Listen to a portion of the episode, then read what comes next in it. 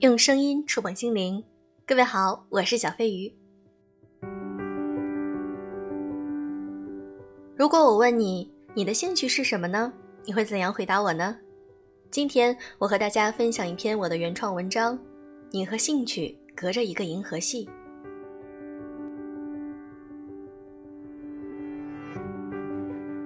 你现在正在一个公司参加面试，HR 问你，你的兴趣是什么？你会怎么回答？我猜大部分会说听音乐、看电影、阅读。是的，这句话我也曾经说过。当你认真思考兴趣到底是什么时，我们会发现，其实对于兴趣，我们一直存在着误会。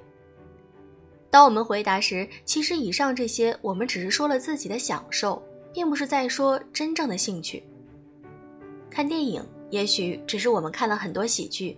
甚至包括了很多烂俗剧，这时候我们只是在通过看电影来享受，而不是真的兴趣。那什么才是真正的兴趣呢？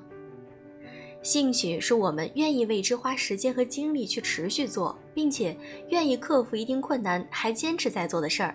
我想这才是真正的兴趣。王小波曾经说过，如果把他扔到一座孤岛上，他可以带一样东西。他会带着一本微积分习题集。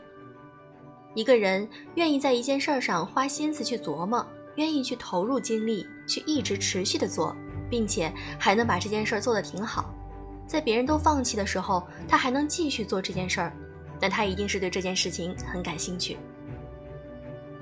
有的时候我们会抱怨工作很无趣，并不是自己的兴趣所在，你有没有想过？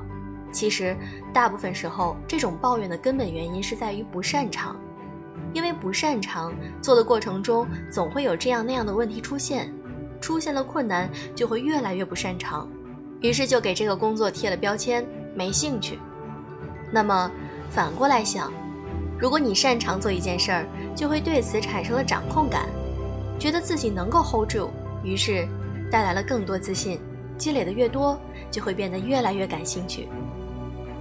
我在节目里也曾经分享过一些我读的英语美文，很多小伙伴说：“哇，小飞鱼，你的英语可真好啊！”之前我会觉得这是因为我对英语感兴趣，所以我愿意去学，去张口说英语，才会变得越来越好。但是仔细思考之后，我发现我的英语是因为和其他事情比起来，我更擅长英语，在各种英语考试或者是应用英语的过程中，我体会到了一种掌控感。我能用英语去完成很多人也许完成不了的事儿，比如看英语杂志、看无字幕美剧，或者出国旅行时无障碍英语交流。这些事儿让我体会到了掌控的乐趣，自然我会越来越爱接触英语。其实，对于我们擅长的事儿，会得到更多的认同，也会带来很多成就感，也就无形的增加了兴趣，会更加愿意投入到其中。我做节目已经有四年时间了。这四年里可以说是风雨无阻，即便感冒生病，甚至是怀孕生娃，我都还是在不间断的录节目。这是为什么？因为一种强大的动力驱使着我，那就是给我带来成就感。我感受到了我的社会价值，我是一个能给他人带来温暖的人。这种满足感已经让我将这件事作为我的一个重要的事业来做。曾经在电视里看到世界吉尼斯比赛中。有位外国男孩能在一秒钟拍手四次，一分钟拍手次数二百五十下左右，这超乎常人的手速和反应能力，让他对这件事儿充满了强大的兴趣。采访他时，他说每天都会在家花好几个小时来练习拍手。你看这件事儿，也许大部分人都不感兴趣，但是对于这个男孩来说，这是他擅长做的事，成为了他的兴趣。那么我们想一想。如果在学习和工作中，我们要如何把自己认为没兴趣的事儿变成兴趣呢？最关键的就是要让它变成擅长的事儿。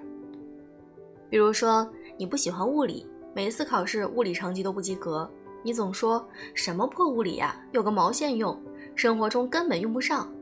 那么，越不擅长越厌烦，成绩必定会越来越差，恶性循环。在工作中。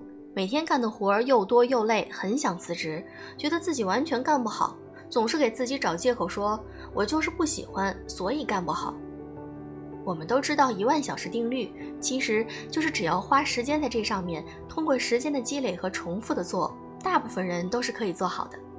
那么，无论是物理还是工作，我们只要愿意花时间，从最基础的事情开始做起，一步步的来做，能够逐渐变得得心应手，甚至变为擅长的事儿，这是不是离感兴趣就近了一些呢？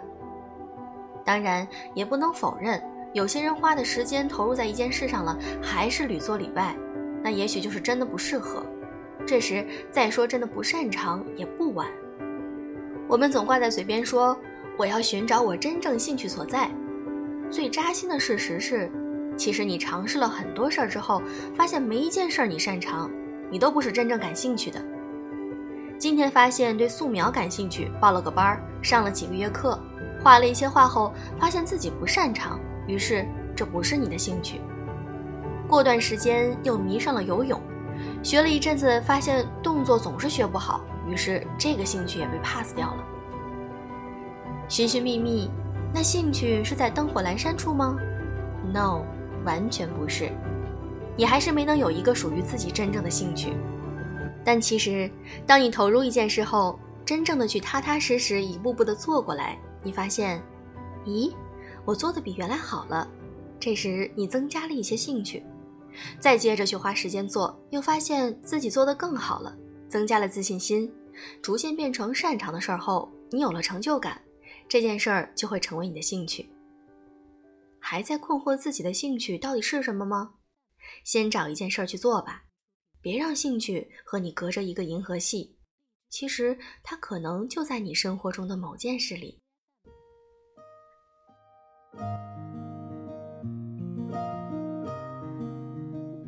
今天的这篇文章你喜欢吗？如果喜欢，请记得点赞哦。好了，今天的节目就是这样，祝你早安，晚安。